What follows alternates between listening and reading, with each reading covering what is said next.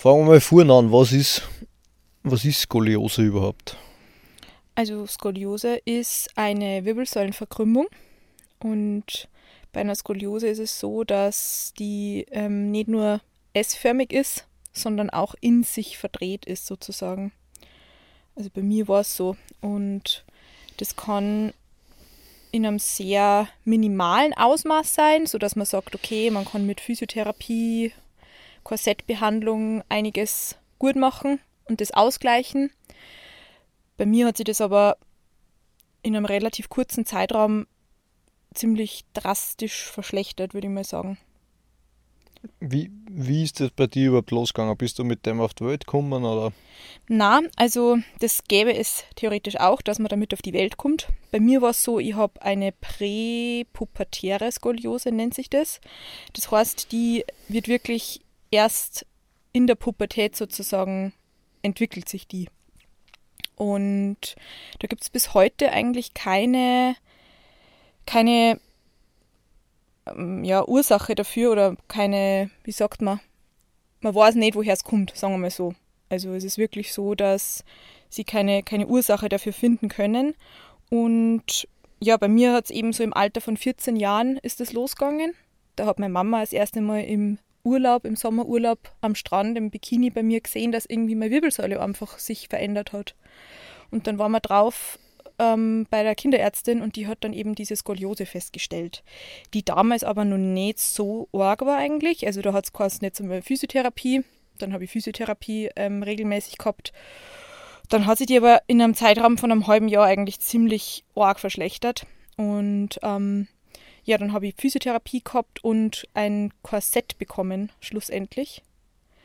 Was dann sozusagen die Stellen, die bei der Skoliose so ja, deformiert sind, wieder mhm. in die mhm. Mitte drücken ähm, sollen. Und ja, bei mir ist es dann mit dem Korsett sozusagen nicht schlechter worden, aber auch nicht besser worden. Ich habe das über zweieinhalb Jahre tragen müssen, Tag und Nacht. Ist das dann so gegenförmig zu der Wirbelsäulenverkrümmung? Ist dieses Korsett dann ausgeprägt, dass es druckt da dagegen, was genau. du eigentlich einfallst? Wo man, wo man, wo sozusagen, weiß ich nicht, jetzt der Rippenbogen zum Beispiel nach außen tritt, drückt das Korsett dann Richtung Mitte. Also du hast eigentlich immer einen, einen Druck und dann eine Seite, wo es offen ist, das Korsett. Also ist jetzt ein bisschen schwierig zum Erklären. Aber es gibt natürlich dann Druckstellen und dann hat man wieder Wundestellen. Also es ist alles eigentlich jetzt nicht so eine lustige Geschichte für ein für 14-jährigen, für, für 14-jähriges Kind sowas zum Tragen, eigentlich so 24-7. Wie diese Skoliose sie entwickelt hat oder losgegangen ist, das hast gesagt, das war in relativ kurzen Zeitraum. Hast du da Rückenschmerzen gehabt? Hast du da irgendwie was gemerkt, dass was zwickt, wie sich das gebildet hat? Na, ich habe das wirklich, also jetzt meiner Erinnerung nach, nicht selbst sozusagen feststellen können oder nicht irgendwie selber eine Veränderung gespürt. Und für mich war das dann eigentlich ziemlich, ja, ein ziemlicher Schock, wo ich das erfahren habe, weil eben, wenn man das selber nicht so mitbekommt, dann wundert man sich schon, okay, wie kann sowas so schnell entstehen? Das Einzige, was wir jetzt so im Nachhinein zusammenführen, würde ich mal sagen, ist, dass ich zu der gleichen Zeit, wo diese Skoliose bei mir so extrem sich verschlechtert hat, also vor allem in diesem kurzen Zeitraum, habe ich eine feste Zahnspange bekommen. Und das ist so ein bisschen ein heikles Thema, weil ähm, wenn man das irgendeinem Arzt erzählen würde, dann würde der den Kopf schütteln und sagen, das kann keinen Zusammenhang geben zwischen einer Skoliose und einer festen Zahnspange. Bei mir war das aber so, dass ich habe so einen extremen Druck am Kiefer verspürt. Jeder, glaube ich, der eine feste Zahnspange gehabt hat, kennt das. Man also kann Brackets ja da, gehabt, das Genau, so Brackets. Und die ziehen ja so fest ähm, das zusammen, dass man wirklich, also das bei mir war es zumindest so, dass sie das auf den ganzen Nackenbereich, auf den ganzen Schulterbereich ausgewirkt hat. Und ich persönlich ähm, stelle da eine Verbindung da, also zusammen zwischen der Skoliose und, dem, und der festen Zahnspange weil sie es einfach in dieser Zeit, wo ich diese Zahnspange bekommen habe, so stark verschlechtert hat. Und damals mein Orthopäde hat gesagt, er gibt uns so recht. Er hat, oder er gibt uns recht, aber er sieht auch einen Zusammenhang. Er wollte damals seine Doktorarbeit drüber schreiben, über feste Zahnspangen und Skoliose und er, ihm ist das verwehrt ähm, worden. Und ja, irgendwie finde ich das ein bisschen dubios. dubios. Warum sollte man das dann verwehren, wenn es eh keinen Zusammenhang gibt? Aber jetzt diese, wie soll man sagen, dass, dass man Skoliose kriegt, steckt in deiner DNA drinnen. Kann sein, ja. Bei mir, ich kenne keinen, also wir kennen bei uns in der Familie keinen, der das gehabt hätte.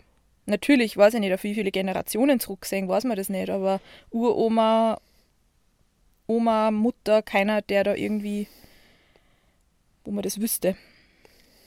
Okay, und bist dann diagnostiziert worden und bist dann auch, glaube ich, in, in relativ jungen Jahren schon zu solchen Kuren geschickt worden.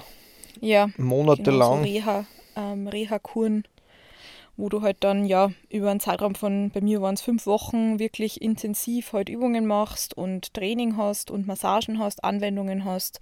Das war damals von der Dr. Schroth, Dr. Katharina Schroth, die macht diese Schroth-Therapie. Das ist ähm, wo der Atem sozusagen, wo du die so in diese Übungen reinatmest und ja, ist eine ganz spezielle Form von Therapie für Skoliose und die hat auch wirklich sehr, sehr gute Erfolge damit erzielt. Also die hat ja selber Skoliose gehabt, die Frau, und hat da echt super Erfolge damit erzielt.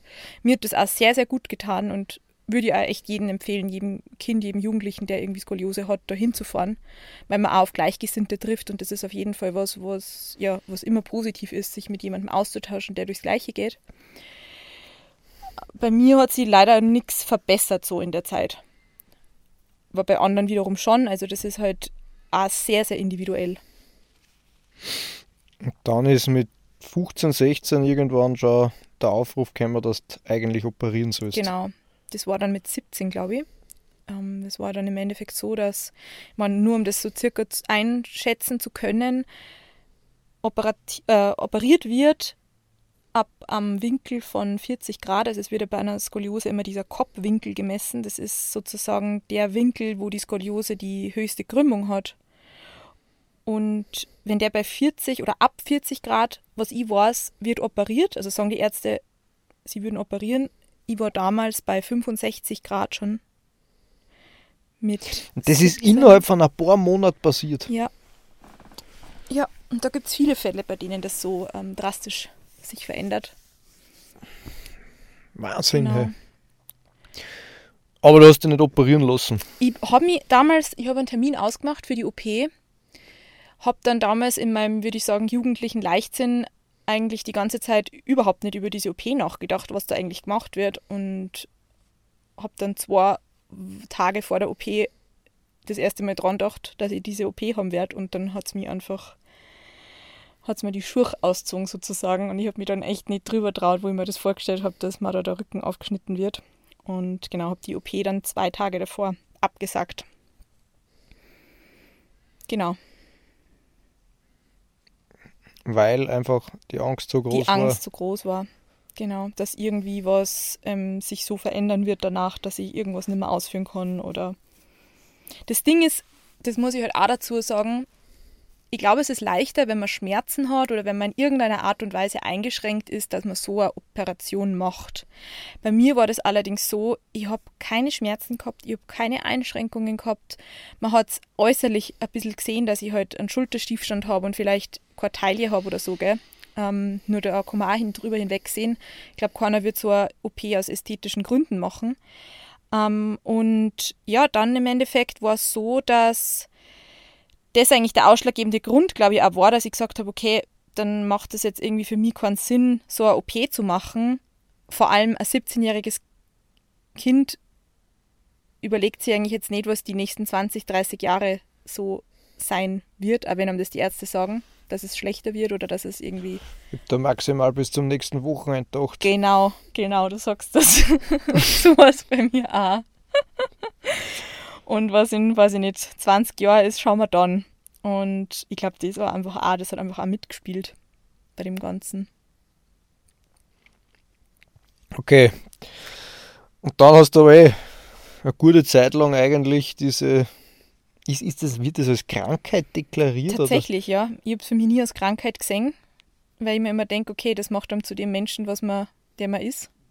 Das hat mich auf jeden Fall sehr geprägt, mein ganzes Leben lang. Aber es wird tatsächlich als Krankheit deklariert, ja.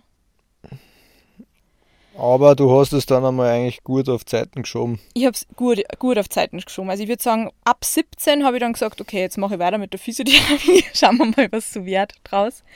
Ich muss dazu sagen, ich war immer ein sehr sportlicher Mensch. Also ich habe immer, ich mich immer wahnsinnig gern bewegt und habe dann auch so mir gedacht, okay, mit der Bewegung, mit meinem Sport kann ich das in einer Form so, so halten, wie es ist. Und dann habe ich eigentlich so, würde ich sagen, die ab 17 die nächsten 10 Jahre aufwärts eigentlich meiner Skoliose nimmer viel Beachtung geschenkt. Vor allem, weil mein Orthopäde damals auch gesagt hat, die Skoliose kann sich, wenn man ausgewachsen ist, nicht mehr verschlechtern, was ich jetzt weiß, ein absoluter Blödsinn ist. Weil natürlich die Bandscheiben alles ja mit dem Alter einfach zusammengehen und auch die Haltung, es verändert sich. Es ist ja ein, Veränder also ein Prozess, der sich verändert. Und ja, zehn Jahre später haben wir dann auch gesehen, dass es sie, dass es sie verändert hat. Du hast dann relativ viel gearbeitet, im Stehen gearbeitet. Genau, ich habe dann in der Gastro angefangen, habe relativ viel im Stehen gearbeitet, habe natürlich auch ähm, Sachen tragen, die wahrscheinlich zu schwer waren. Also ich bin ja immer schon gern auf die Berge unterwegs gewesen, habe da meine Rucksäcke geschleppt und habe aber auch da wirklich nie wirk also so Beschwerden gehabt. Und dann aber ist irgendwann, das weiß ich noch, das war wirklich so schlagartig von, von einem Jahr aufs andere, dass ich gemerkt habe, uh, jetzt spüre ich es, wenn ich vom Berg komme und einen Rucksack tragen habe, jetzt spüre ich, dass da irgendwas sich anders anfühlt. Oder auch eben nach der Arbeit. Also damals im Genussprogramm noch, da habe ich ja wirklich dann, ich bin heimgekommen und habe gemerkt, okay, ähm, ich spüre eine Veränderung. Ich merke einfach, es macht, mein Rücken macht es jetzt nicht mehr so mit wie früher. Und da war natürlich, waren wir zwei ja dann im Austausch und ich glaube, mein Umfeld, allgemein meine Mama und so, die haben halt dann auch gemerkt, okay, da verändert sich was. Ich meine, sich selber sehen oder seinen eigenen Rücken sehen, das tut man ja, tut man ja so nicht, außer man schaut sich vielleicht im Spiegel an. Ähm, und dann hat man auch von außen gesehen, dass eine Veränderung da ist. Dass es sich in einer Weise äußerlich auch verschlechtert. Und da sind ist dann eigentlich mein Umfeld, vor allem du, meine Mama eben das erste Mal eigentlich hellhörig geworden, okay, vielleicht sollten wir die Skoliose mal wieder anschauen gehen. Ja, ich kann mich noch erinnern, ähm, der Mama ist zu mir gekommen nach irgendeinem Urlaub und hat gesagt, hey, ich soll das einmal ansprechen. Weil sie, glaube ich, hat es einmal angesprochen du hast relativ wütend reagiert. Ja, da war ich halt, glaube ich, wieder in dieser, in so einem alten Muster. Ich meine, gerade so ein Thema ist halt sensibel natürlich, gell? Und gerade von der Mama möchte man sie dann vielleicht so Dinge nicht so sagen lassen. Du hast dann du generell einen besseren Zugang zu solchen Themen. ist nicht so vorbelastet wie mit der Mama. Dann habe ich gesagt, okay, wir lassen uns jetzt einfach mal anschauen.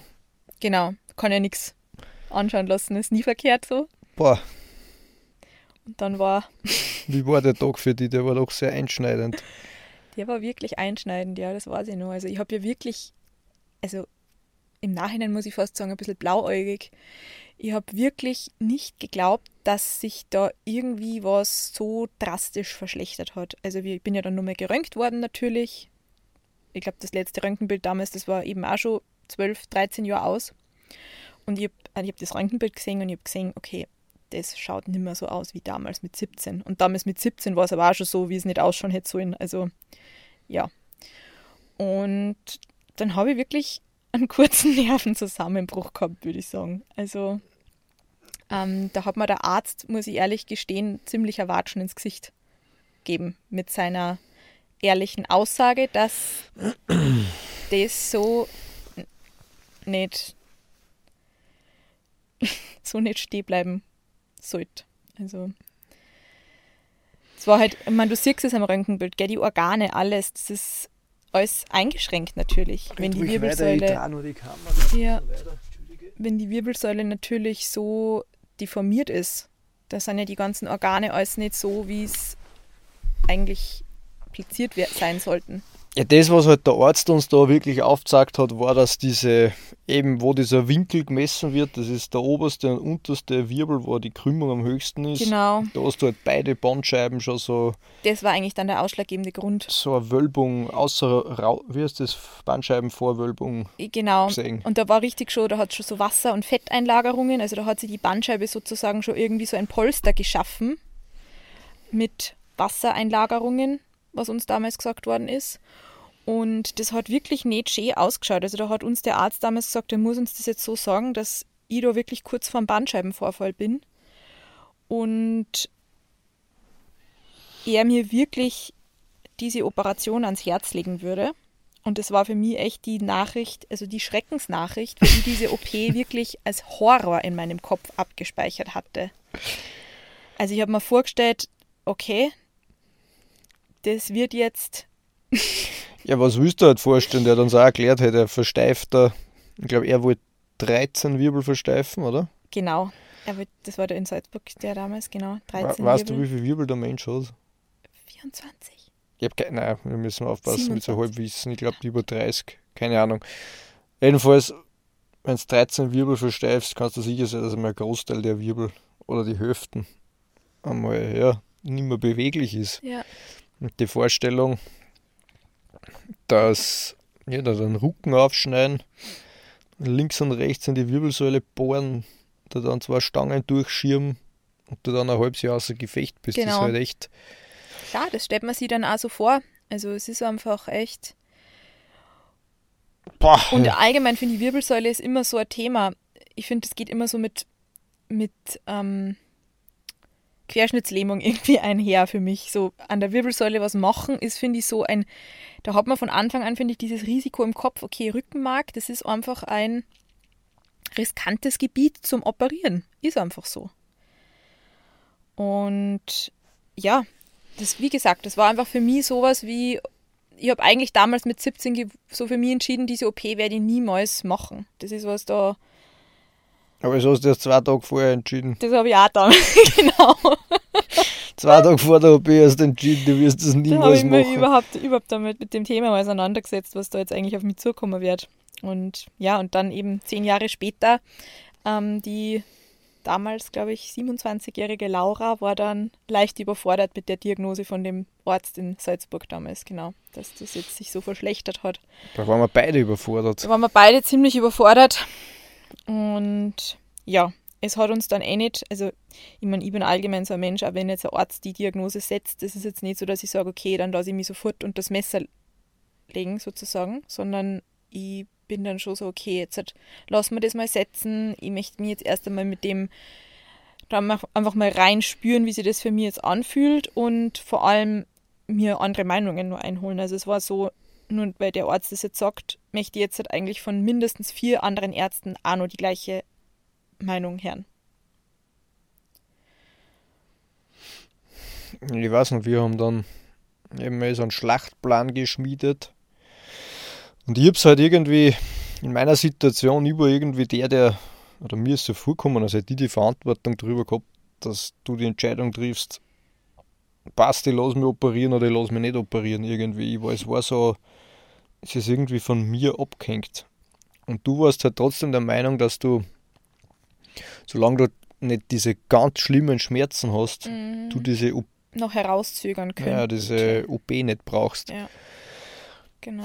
Und dann haben wir eigentlich den Plan geschmiedet, dass man eben von vier weiteren Ärzten oder drei weiteren Ärzten ähm, die Meinung einholt und dass man sich halt ein Jahr halt fokussiert auf dieses Training Ja. oder auf ein Training, was halt den Rücken stärkt und vielleicht aufrichten kann. Vor allem auch wieder die Wirbelsäule in meinen Lebensmittelpunkt zu holen, weil die habe ich einfach wirklich ganz gekonnt, natürlich nicht bewusst, aber halt einfach verdrängt. Und das war mir dann, habe ich einfach gemerkt, okay, mit, dir, mit dieser Diagnose wird mir einfach gezeigt, hey, du hast was übersehen.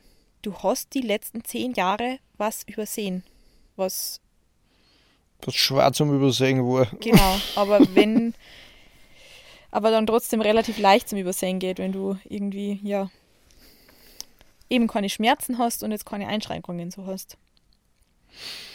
Was hast du das eine Jahr dann gemacht?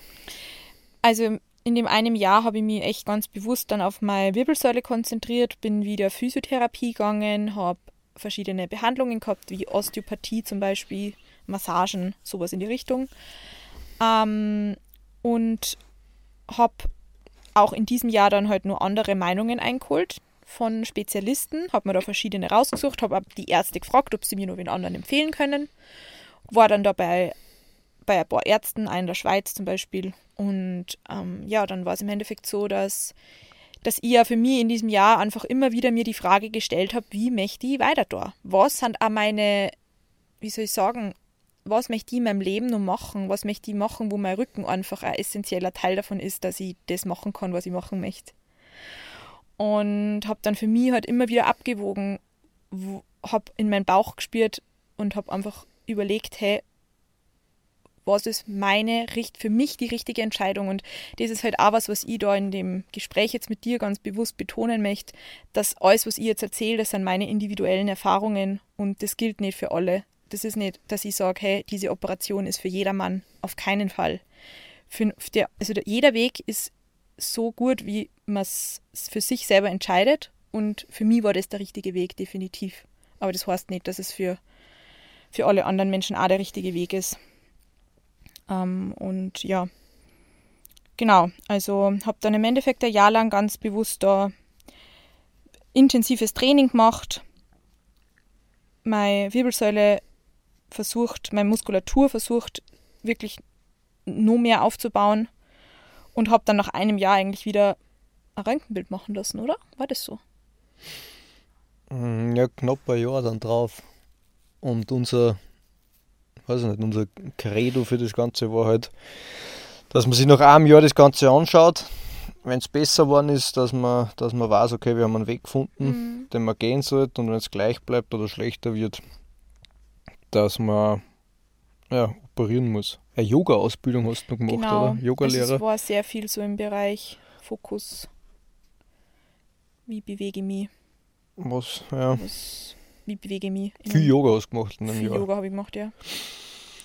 Ja, und dann war aber die Wahrheit die, dass es jetzt nicht besser geworden ist. Man da sicher mehr Muskulatur aufbaut. Genau.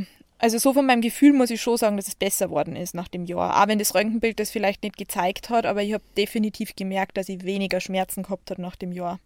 Man hat, finde ich, auch gesehen, dass meine Haltung besser war nach dem Jahr. Aber Röntgenbild natürlich hat das gezeigt, dass einfach diese zwei Bandscheiben gequetscht in einem Ausnahme, genau, gequetscht sind. Und dass es da einfach vielleicht ja nur eine kleine Bewegung braucht und die Bandscheibe ist draußen. Und das, was halt auch so ein bisschen eine Sache Aussage war, war das mit dem Schwangerwerden und dem Bauch nach vorne. Mhm. Das war ja auch so ein Thema, dass dieser Bauch, dieser Zug nach vorne jetzt theoretisch, wenn man schwanger werden würde, dass das halt diese Bandscheiben erst recht nicht, nicht halten können eigentlich. Ja. Das waren halt auch alles so Themen irgendwo. Die natürlich mitspielen und wo man sich dann auch überlegt, okay, eine Schwangerschaft, ähm, bis man dann sagt, der Kind ist so weit, dass man es allein lassen kann, dauert wahrscheinlich auch seine fünf bis zehn Jahre. Dann bin ich 30 und mit drei, äh, 40 und dann mit 40 so eine OP zu machen, ist auch wieder anders wie mit Ende 20. So.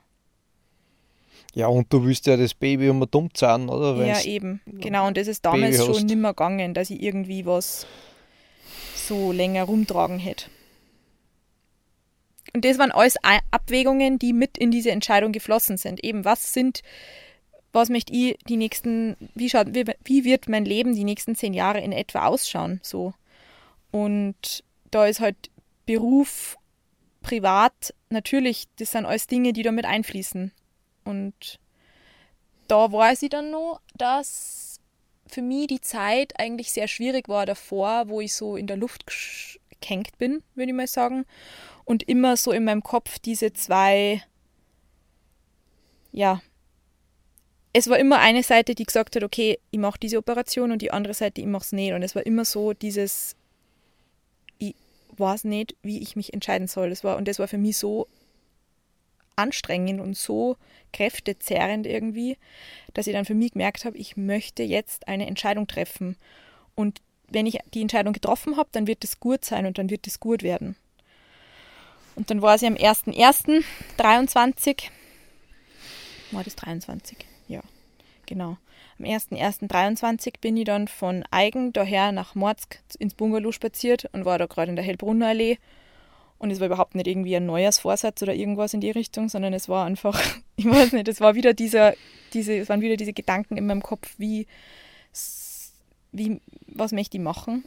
Und dann auf einmal, ich kann es nicht anders sagen, war es in mir so klar, also mein Bauchgefühl war so klar, dass ich gespürt habe, ich mache diese Operation und das ist der richtige Weg. Und dann war das für mich, wo ich das entschieden habe, eine Befreiung. Also dann ist mir eigentlich viel besser gegangen wie davor, wo ich diese Entscheidung noch nicht getroffen habe. Weil ich dann einfach gemerkt habe, okay, jetzt go with it. Das war dann so, okay, jetzt fängt der Marathon, die Marathon-Vorbereitung an. ja, und dann war eh, dann, man, wir haben vor, der, vor dem Entschluss hast du nur mal diesen einen Arzt dann getroffen, der dich dann auch schlussendlich operiert hat. Genau. Und das war der Einzige, der nur mal gesagt hat, hey, lasst eigentlich einen Wirbel, versucht ja, er freizulassen. Stimmt. Ähm, also dass er nur bis L3 versteift. Versteift und dass alle anderen wollten bis L3. Genau. weitergehen noch. Genau. Und er hat gesagt, das ist für die Mobilität halt sehr wichtig, dass man da, je, ja, auch wenn es nur einen freilässt, dass das halt schon viel Vor allem im Lendenwirbelbereich auch, ja. Und ja, und dann war eigentlich der Operationstermin auf irgendwann April angesetzt. Ende April, genau. Und das haben wir uns dann fett markiert und haben gesagt, dass das unsere Art Olympia ist. Ja. Da hast du jeden Tag, hast du hintrainiert eigentlich. Ja. Weil, ja. Aber jetzt kommen wir zu dem, warum ich eigentlich diesen Podcast mit dir da machen wollte, nämlich diese Vorbereitung für diese OP. Mhm. Das war jetzt ja nur die, der ganze Weg zur OP überhaupt. Ja. Aber diese Vorbereitung, man, du hast es auf verschiedenen Ebenen gemacht, auf einer körperlichen, auf einer mentalen wahrscheinlich sogar irgendwo auf einer spirituellen mhm. Richtung, wo du den Glauben irgendwo Sinn hingeschickt hast. Hab, ja. Wie war diese Vorbereitung, wo du dann eben gewusst hast, okay, du machst das? Also, ich habe für mich, glaube ich, erst einmal so abgewogen, okay, welche Bereiche sind wichtig für die Vorbereitung überhaupt. Und da ist halt einfach das Mentale ein ganz großer Teil. Also sind halt wie, für mich wie so Säulen, die das Ganze stützen. Und da ist eine Säule die, das Mentale, die mentale Vorbereitung, wo ja Glaubenssätze drinstecken, Visualisierung drinsteckt und einfach, wie werde ich mental stark und an was glaube ich wirklich und auch meine eigene Kommunikation mit mir selber, wie die stattfindet, dass ich wirklich die ja so positiv wie möglich abspeichere. Ähm, die zweite Säule, würde ich sagen, war auf jeden Fall Ernährung. Also halt mit meiner Ausbildung, die ich gemacht habe und so habe ich gewusst, okay, was brauche ich nach dieser OP? nach dieser OP, also wie, wie schaffe ich es, dass ich meinen Körper so gut es, so gut es geht da unterstütze mit der Ernährung. Und die Ernährung ist einfach das, die ist, ist das, was uns im Endeffekt Energie gibt und ja, und nährt und kräftigt. Und gerade nach so einem Prozedere braucht der Körper das. Und habe gewusst, okay, habe mich da ganz intensiv damit auseinandergesetzt, wie ich mich da wieder aufbaue danach.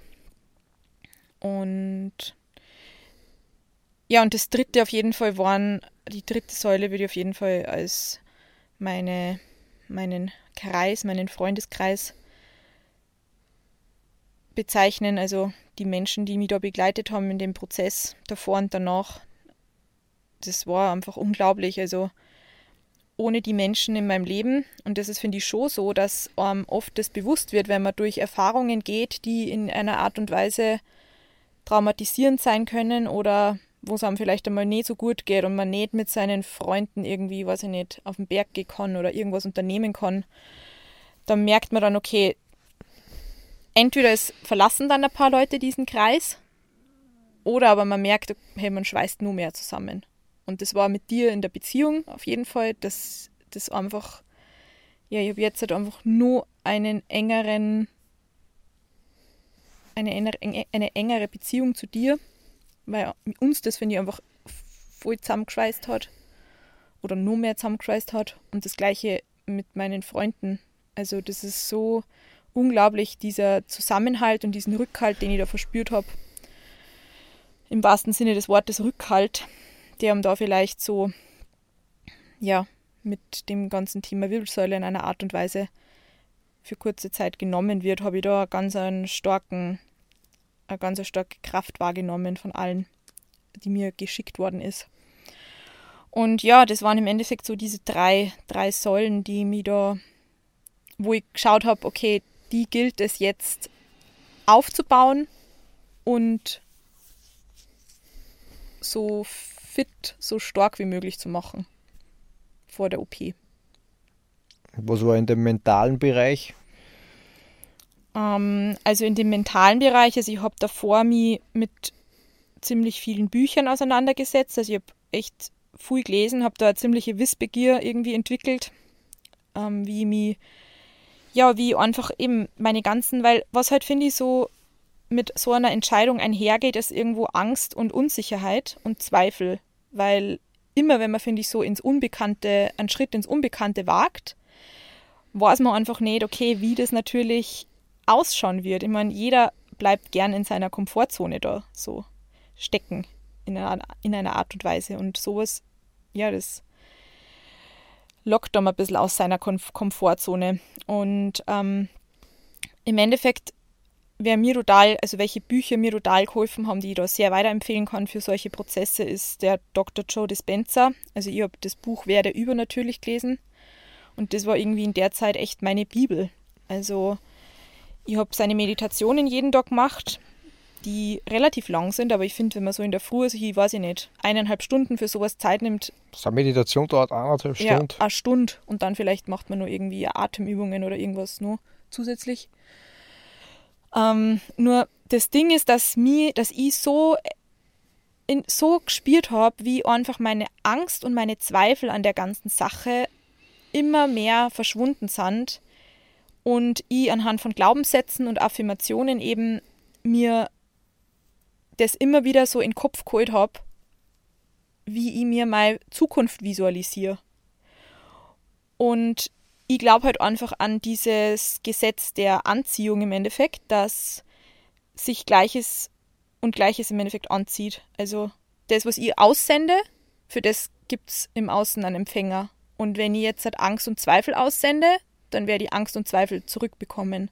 Und das gleiche gilt aber, wenn ich, wenn ich an was, ja, wenn ich an, an, an Stärke glaube oder an Dankbarkeit glaube oder ja, einfach an Emotionen glaube, die mir da in der Situation gut tun und Kraft geben. Und das habe ich im Endeffekt ganz stark gemerkt, dass je mehr ich mich mit dem Thema auseinandergesetzt habe, je mehr ich meine Glaubenssätze jeden Tag runtergepredigt habe, desto mehr habe ich wirklich daran geglaubt, dass das jetzt gut gehen wird. Und ich habe das echt, es geht dann nicht nur darum in dieser Arbeit, dass man sich Glaub, Glaubenssätze runterliest, sondern es geht darum, dass du diese Glaubenssätze Wort für Wort in dir aufnimmst und dass du sie wirklich dir vorstellst, wie diese mögliche Zukunft ausschauen wird, wie du dich in dieser Zukunft fühlen wirst. Es geht wirklich darum, dass du sie verkörperst. Und ich kenne diese Glaubenssätze, weil ich die jeden Abend vom Schlafen gehen angeprüft habe wie Vokabeln. Was war einer von diesen Glaubenssätzen, die du zum Beispiel aufgeschrieben hast? Mm, also ich glaube, einer der Glaubenssätze war zum Beispiel, ich heile jeden Tag mehr das war für mich einfach so, okay, wirklich auch nach der OP ganz ein wichtiger Satz. Egal wie scheiße das ist. Genau, und jede Zelle, einfach wirklich jede Zelle mit dieser Information aufladen, jede Zelle mit dieser Information nähern. Und genau, ich heile jeden Tag mehr. Dann, ich glaube, einer war, ich bin eine Kriegerin. ähm, jetzt muss ich mir überlegen, jetzt habe ich es mir schon so lange nicht mehr durchgelesen. Gott sei Dank. Was das Jetzt habe ich es nicht mehr braucht. Jetzt muss ich mir wieder meine Neiche aufschreiben. Ja, du hast diese zehn Stück gehabt und du hast jedenfalls jeden Tag, hast du ja in deiner Meditation visualisiert. Genau, ja. Und das Thema Ernährung. Was war da die Vorbereitung? Man, du hast eine Ausbildung dazu gemacht, da irgendwo. Man jetzt nicht Ernährung für so eine OP, aber du hast Holistic Nutrition. Holistic Healing Nutrition, genau. Was, was ist das? Ähm, also das ist eine Ausbildung im Endeffekt, das ist, es war auf Englisch, also die haben auch den Sitz in England. Das heißt, bei uns ist die Bezeichnung wahrscheinlich ganzheitlicher Ernährungsberater, wo es aber mehr darum geht, jetzt nicht wie bei uns so im Westlichen, dass irgendwas auf Kohlenhydrate, Fette, Zucker, Eiweiß runtergebrochen wird, sondern es geht darum, ähm, dass ich mich, dass ich individuell einen Menschen anschaue und anhand seiner, seines Körperbaus, seines Wesens, seiner Veranlagung, seiner Defizite, seiner Stärken erkenne, was für Lebensmittel heilend für ihn sind oder für sie sind. Genau. Und da habe ich einfach gewusst, okay, so in meiner Lage, ich werde jetzt durch einen Prozess gehen, der meinem Körper einiges abverlangen wird in nächster Zeit. Ich werde viel Medikamente kriegen. Das heißt, mein Leber wird ziemlich gefordert sein im Entgiften, meine Nieren auch. Und genau, habe dann anhand dessen überlegt, okay, es wird was am Knochen gemacht. Ähm, wie kann ich, welche Lebensmittel dienen mir in dieser Zeit, dass mein Körper so gut es geht, mein System so gut es geht unterstützt wird bei diesem Prozess. Und genau, da habe ich dann für mich so einige Speisen, einige Lebensmittel ausgesucht, die dem entsprechen und habe das dann halt einfach echt ganz regelmäßig konsumiert. Kann man das jetzt irgendwie, ähm, weiß nicht, weiß nicht, ich habe einen gebrochenen Fuß, der wird operiert. Ja, ist immer das Gleiche. Also, äh, tatsächlich ist es sogar so, dass eine Schwangerschaft und eine OP eigentlich in der traditionellen chinesischen Medizin ziemlich gleich behandelt werden, was die Ernährung angeht. Und was sind so Dinge eben, die man präoperativ konsumieren sollte, könnte, um das Ganze zu Also ich habe präoperativ schon angefangen, einfach mit der Knochenbrühe zum Trinken. die du Gott sei Dank wöchentlich gekocht hast. Also vor allem dann nach der OP. eine Mission draus gemacht. Genau. Weil Knochenbrühe im Endeffekt, ähm, ja, also du schaust dir halt immer so die energetische Ebene an in der traditionellen chinesischen Medizin und du schaust, okay, bei einer Operation, was wird da deinem System in einer Art und Weise irgendwie genommen? Und das ist gerade, wenn was gemacht wird, so auf ja, mit den Knochen, also dass irgendwie, weiß ich nicht, gerade mit einem Knochenbruch oder ja, irgendwie was hergerichtet werden muss, dann ist das immer das sogenannte Ching in der TCM. Und das Ching, das ist so deine, deine Essenz. Das ist das, was du von deiner Mama und von deinem Papa eigentlich bei der Zeugung mitbekommst. Und das ist das im Endeffekt, was in einer Art und Weise aufgebraucht wird bei einer OP. Das gleiche wie bei einer Schwangerschaft. Und da ist ganz wichtig, dass man danach wirklich aufbauende Kost zu sich nimmt. Und das ist jetzt kein roher Salat, sondern das sind wärmende, gehaltvolle Suppen oder auch Eintöpfe, die dich wieder, ja, aufbauen. Also da geht es wirklich um Aufbauen. Aber kannst du schon präoperativ aufbauen? Das war, ja, meine Frage. Genau, ja, sicher. Auf jeden Fall. Also also du kannst die Speicher füllen. Die Speicher füllen, auf jeden Fall. Was ich gemacht habe davor, ist, dass ich recht früh rote Beete gegessen habe. Ähm, um einfach, ja, meinen, ich habe halt von Grund aus neige ich halt zu einem Eisenmangel und habe halt da einfach davor schon geschaut, okay, wie kann ich da das schon in einer Art und Weise irgendwie nähern und habe dann ja, habe recht viel rote Beete davor gegessen und alles, was halt so blutbildende Lebensmittel sind. Genau. Okay, dann war April. Der Tag der OP ist näher gekommen. Ah ja. und dann, was ist passiert? Dann waren wir zwei Wochen vor der OP und. Wir waren schon eigentlich voll ready, wir oder? Wir waren richtig ready. Wir waren in den Startlöchern. Ich habe meine ganze Saison der geplant ganze Saison gehabt. eigentlich an Juli schon gekannt. Nein, an, Entschuldigung, an April. Nein, Juli. An Mai hast du eigentlich ge gecancelt Mai, mit Juni, irgendwelchen ja. Events oder Veranstaltungen, was das Radlfahren angeht. Und dann habe ich die E-Mail bekommen, zwei Wochen vor der OP, ja, die Operation muss zwei Monate verschoben werden, weil mein Arzt hat sie den Arm gebrochen beim Skifahren.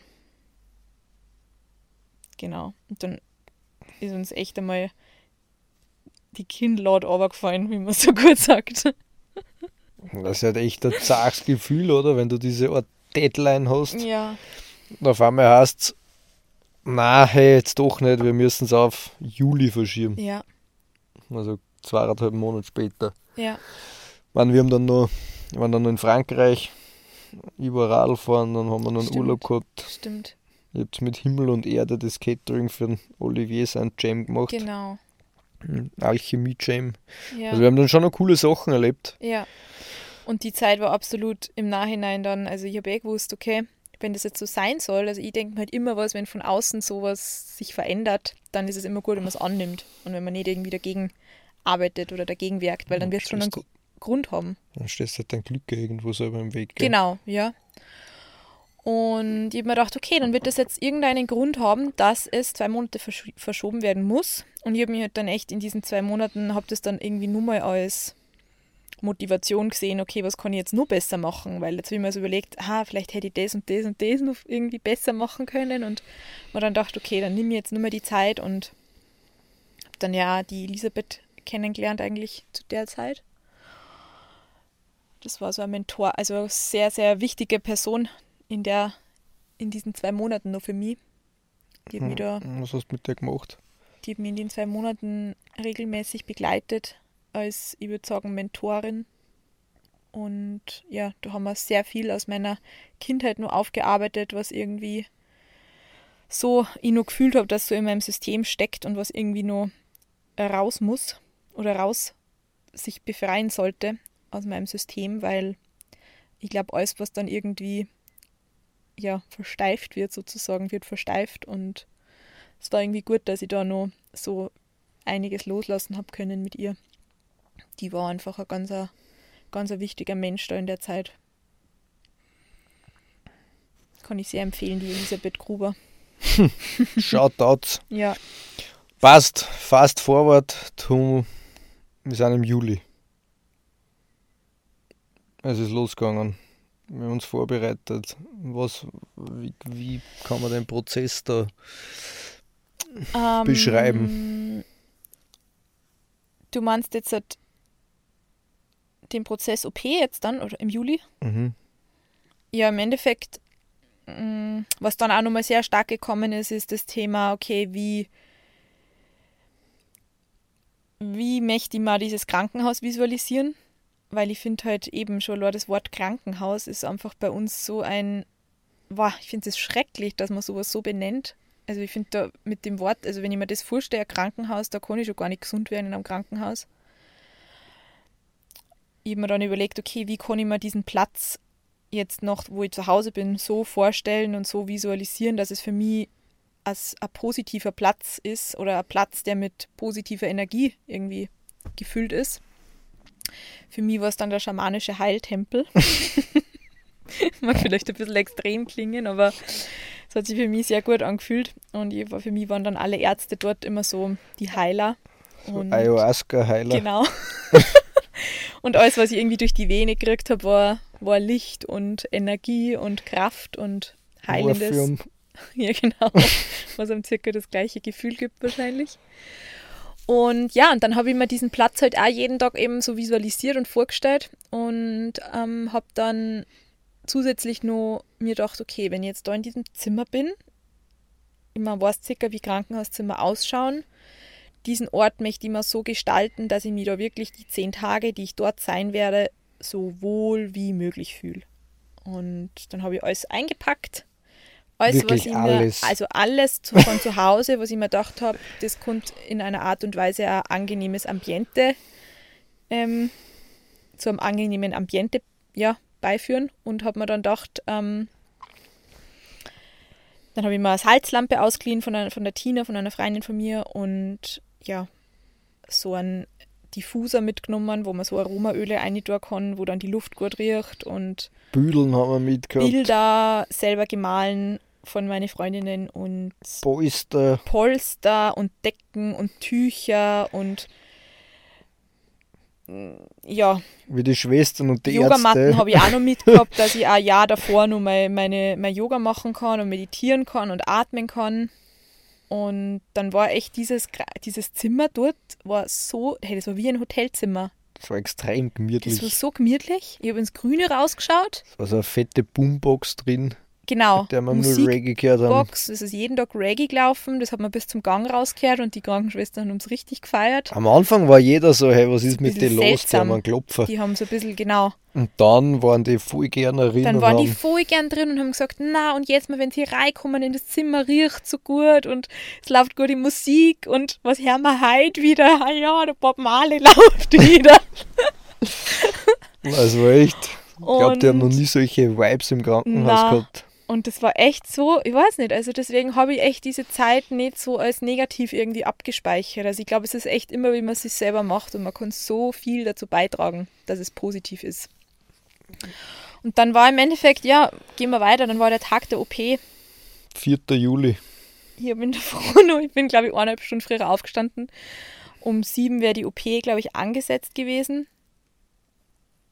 Um halb sechs, glaube ich, bin ich aufgestanden, habe dann nur meine Atemübungen gemacht, meine Wim Hof Atmung, habe meditiert, habe mein Yoga gemacht Beim Yoga und auf einmal, ist der Teufel reingekommen. auf einmal reißt die Tier auf. Und Was das, was das hier da? was macht ihr da? Und ich habe gesagt, ja, ich mache da nur mal Yoga. Ja, Sie wissen schon, dass Sie heute Operation haben. Und ich dann so, ja, das weiß ich. und ich war so richtig aus meinem Zen-Mode rausgerissen Na, in die nicht. Realität. Und da, ja, das war im Endeffekt ein bisschen, ein bisschen hart, aber ich habe es dann auch auf die lustige. Der hab's hat sich dann auch beschwert, warum es die zum OP ja, sie schieben hat dann muss. gesagt, nein, sie versteht das gar nicht, warum sie mir jetzt zum OP führt, weil sie, ich bewege mich ja eh noch so gut und das gibt ja gar keinen Sinn. Und Mir wollte es auch auszuhauen. ja, was du übernachtet hast am Boden. Ja, Boah, aber wie sie die weggeführt haben, das war für mich. Ich hab, ich hab das Ganze, weiß ich nicht, relativ gut so die Zeit davor weggeschoben gehabt. Also immer sehr weit. Ich hab mir immer Gedanken gemacht und ich mehr Angst gehabt, als, als ich halt, glaube ich, ausgestreut Ja, habe hab oder ich versucht habe auszustreuen.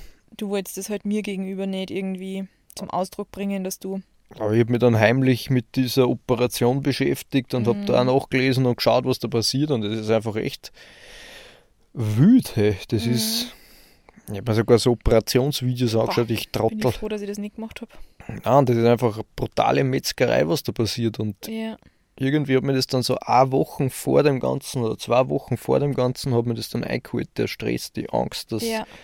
das- Dass du irgendwas. Ja, Passagier bist sicher. und dass man eigentlich nichts dagegen machen oder nicht wirklich was dafür machen kann. Mhm. Und ich habe immer dieses Bild gehabt, dass die wegführen mit dem Wagerl und Mhm. dass du dann zum, zum Rennen anfängst. Ja. Und dieses Bild, weiß ich nicht, ich habe ich hab ein sehr.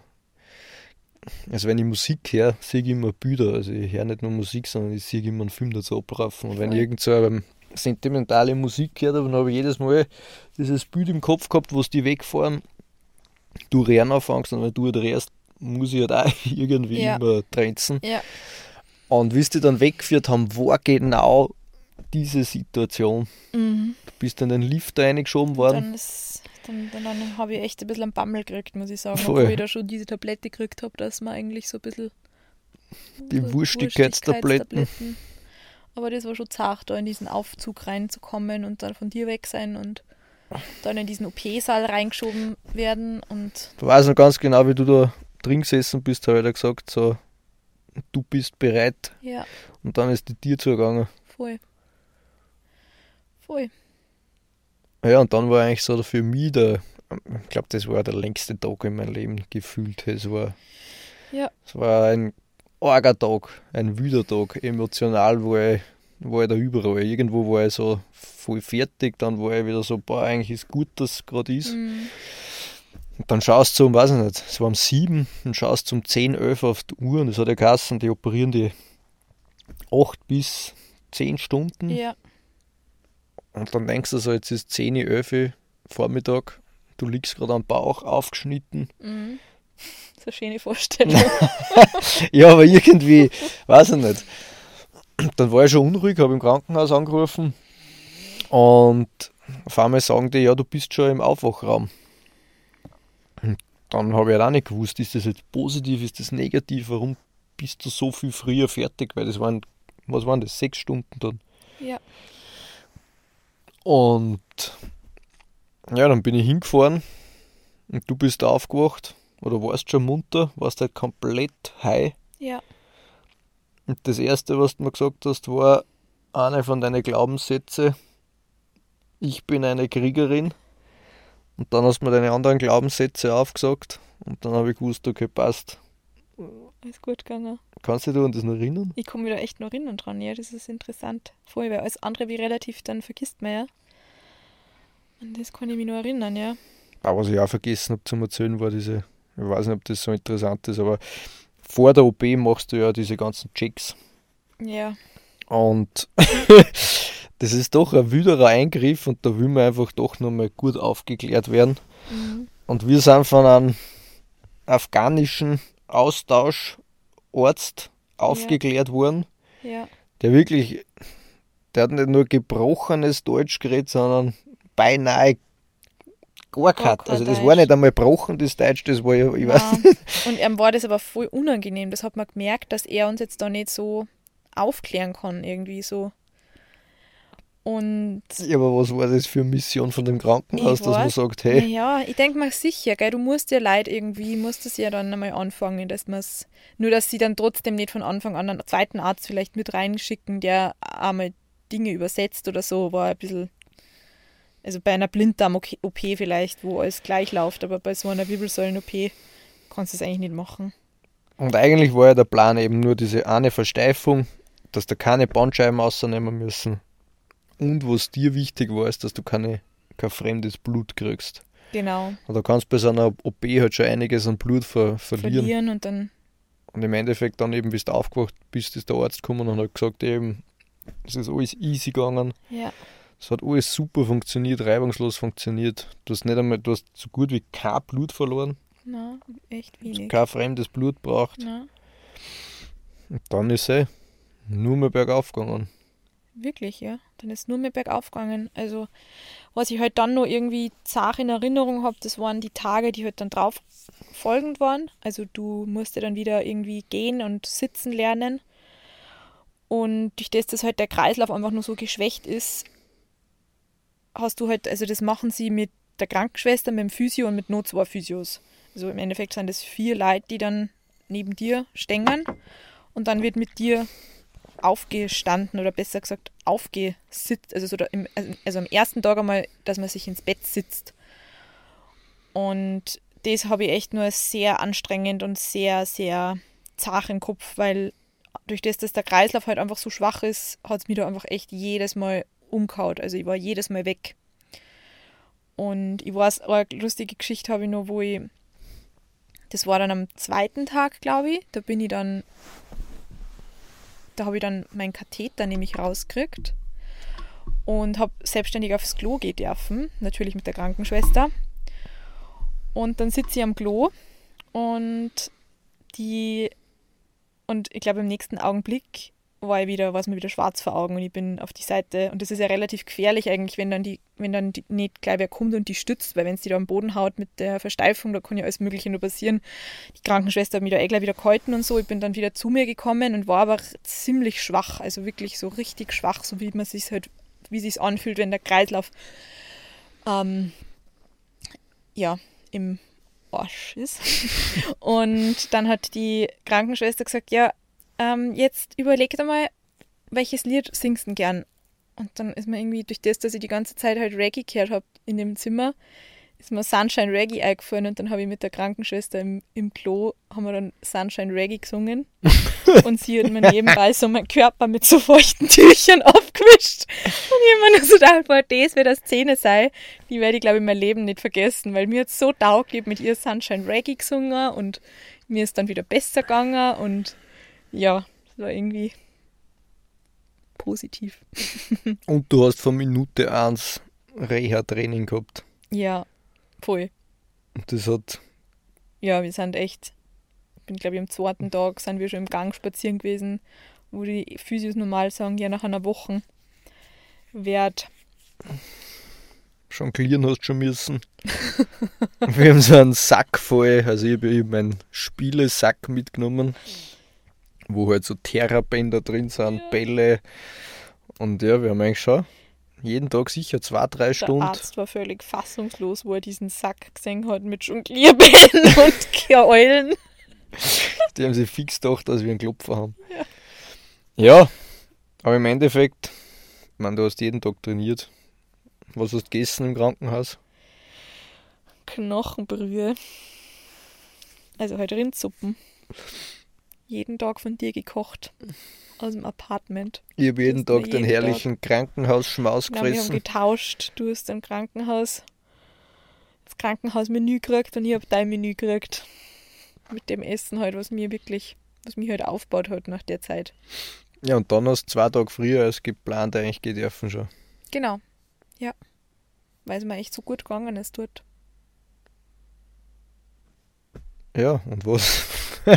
du hast ja eigentlich dann glaubt, oder wir haben beide glaubt, das ist jetzt vier, fünf Monate Schicht im Schacht. Ja, also voll. wir sind davon Also ich ausgegangen. vor allem, ich, was ich wirklich Angst gehabt habe davor, waren die Schmerzen. Also das war für mich immer sowas, was, was irgendwie, was ich einfach nicht einschätzen habe können, weil ich einfach jetzt so Schmerzen in dem Sinn eigentlich nicht so kenne. Ich habe noch nie so eine Operation gehabt und ja, aber du hast halt viel so Skoliose, Influencer angeschaut. Ja, genau, und die waren halt alle immer so und es wurde mir auch, weißt du das nur, bei dem, bei dem Gespräch einen Tag davor habe hab ich gefragt, wie kann ich die Schmerzen, also wie werden die Schmerzen sein? Und dann hat sie gesagt, ja, diese OP zählt schon zu den Top 10 sozusagen, Mm, was so Schmerzen angeht.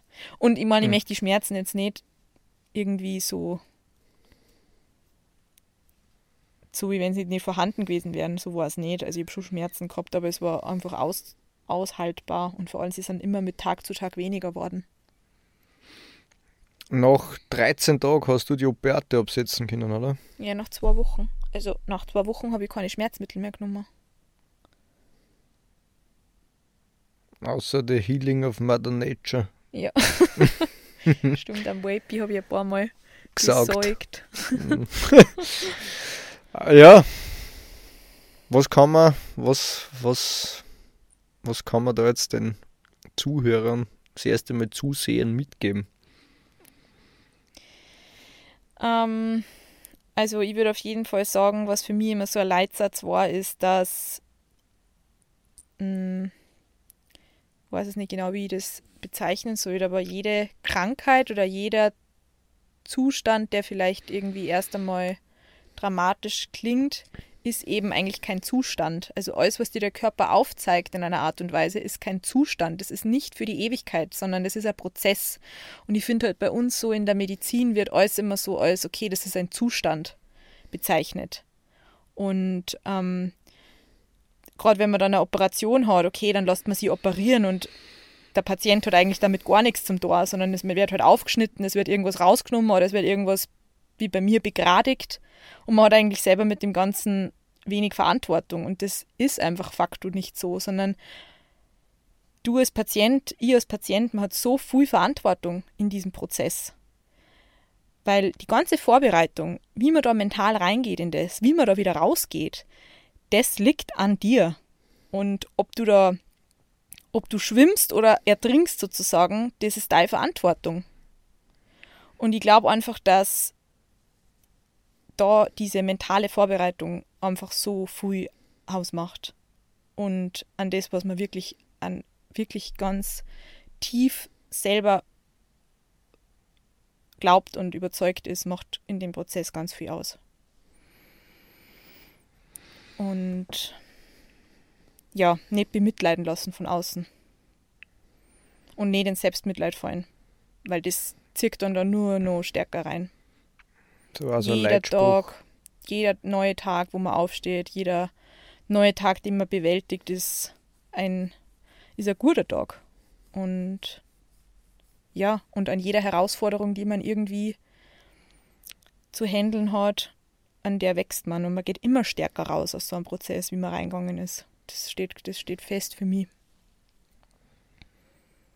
Stärker als zuvor? Ja, definitiv. Das ist ein Leitsatz. Wir sind jetzt fünf, fünf oder sechs Monate postoperativ. Fünf Monate? Fünf Monate. Genau. Was fangst du mit deiner Zeit gerade an? Ähm, also einerseits muss ich sagen, hat mir irgendwie diese ganze Zeit so, hat mich ziemlich überwältigt, würde ich mal sagen. Oder einfach nur mehr spüren lassen, was man, was der Mensch eigentlich, zu was der Mensch fähig ist, so mental. Und ich habe ziemliche Wissbegier so entwickelt für ja einfach diese ganzen Themen, die zur Persönlichkeitsentwicklung zählen. Ich möchte mich mit den Themen noch viel mehr auseinandersetzen. Würde viel gerne Ausbildung in der Richtung machen. Würde viel gerne mit Menschen arbeiten ähm, und ja, Menschen da begleiten auf ihrem Weg, wenn man, ja, ganz egal, durch was man geht. Sei es eine Operation, sei es, seien es andere Themen, wo man einfach vielleicht erst ähm, einen Zweifel oder Angst hat und eben die Dinge können sie im Leben so transformieren, dass sie wirklich zum Guten ausgängen. Und davon bin ich überzeugt. Wenn man, und man hat es vor allem, man hat den, wenn man den Lenker sozusagen selber in der Hand hat, wenn man nicht Passagier auf der Rückbank ist, sondern wenn man vorne am Steuer sitzt, dann ist man in der Lage, dass man das in die Richtung steuert, wo, wo man das Boot gern haben möchte.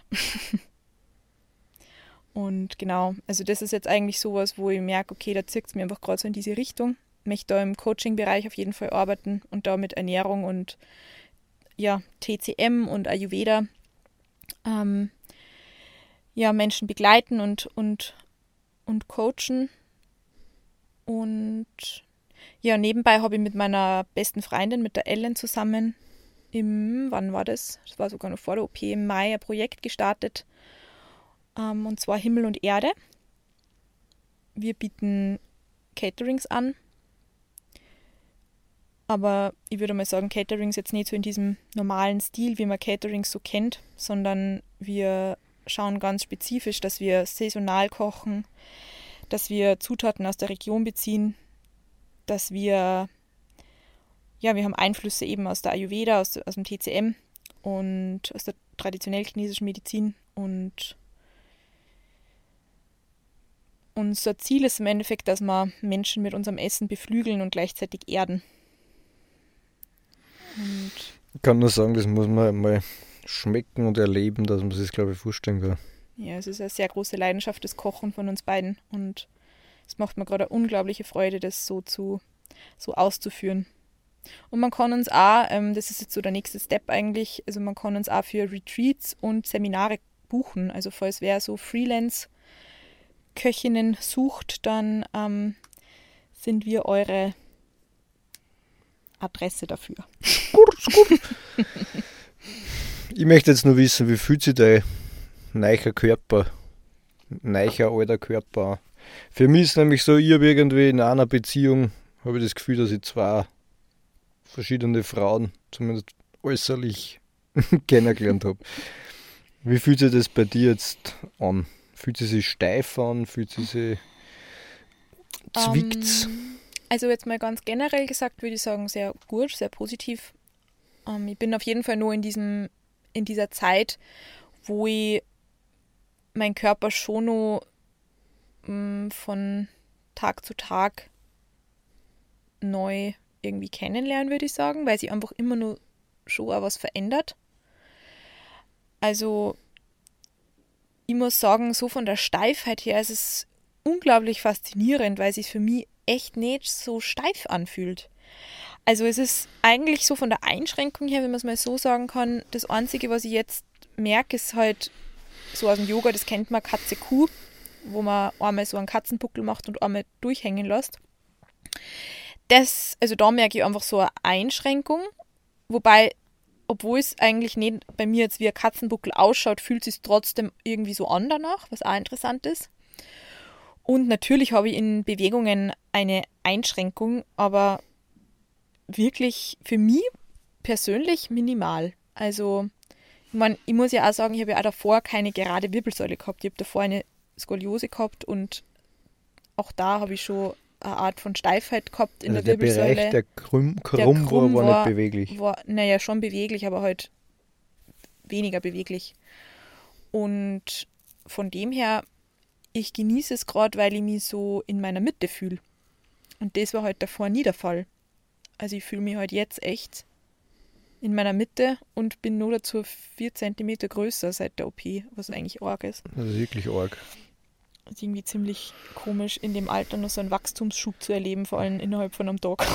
Innerhalb von sechs Stunden OP. Ja. Vier Zentimeter. Ja. Ja, für mich ist halt irgendwie, ja, man kennt jetzt schon lange, einfach von heute auf morgen so eine Veränderung zum Sehen Ja. ist halt, ja, ja, ja, eine wilde Erfahrung. Mhm. Und irgendwie finde ich diese Narbe, was du jetzt da, man, du hast Zuschauer das, oder Zuhörer, dass man sich vorstellen kann, du hast 70 cm Narben am Rücken, Mhm. knapp. Ja, von der Halswirbelsäule zur Lendenwirbelsäule runtergehend. Und ich finde, das schaut irgendwie sehr cool aus. Ja, es gehört zu mir jetzt auf jeden Fall. Also es ist für mich auch nicht. Ich habe letztens war in der Sauna und habe eine Frau, Rallye-Strafen. ja, ich war letztens in der Sauna und habe eine Frau gesehen, die hat ein Tattoo gehabt. Also einen Streifen einfach nur von der Wirbelsäule, also von oben nach unten. Und dann war ich gedacht, ah ja. Und andere lassen sie das tätowieren. dann kann ich ja gar nicht so. Bin ich eigentlich voll im Trend damit. Voll.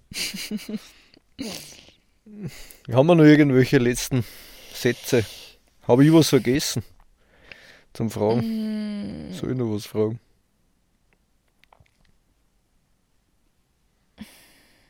Sagen wir's. Ich glaube, wir sind's. Wenn irgendwer noch Fragen hat, also man kann mir echt jederzeit schreiben. Ich bin da sehr offen, wenn wer durch das Gleiche geht. Wenn wer das Gleiche irgendwie vor oder das Gleiche oder was Ähnliches vor sich hat. Ähm, da bin ich immer für einen Austausch auf jeden Fall bereit. Wie kann ich dich kontaktieren? Mm, Also Telefonnummer gebe ich jetzt nicht, aber mein Instagram. also auf Instagram mein privater Account Laura Nonce, was glaube ich keiner checkt.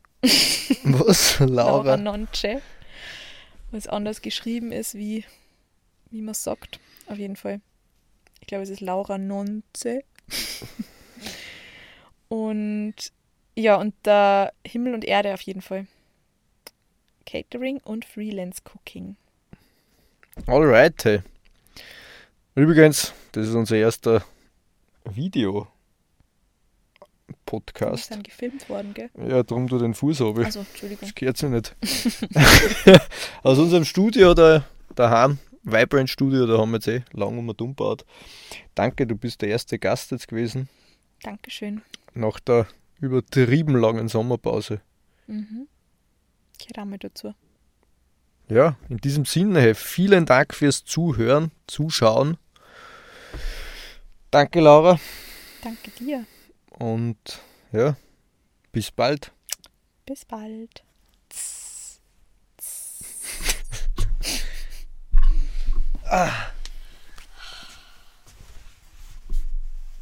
Überhaupt.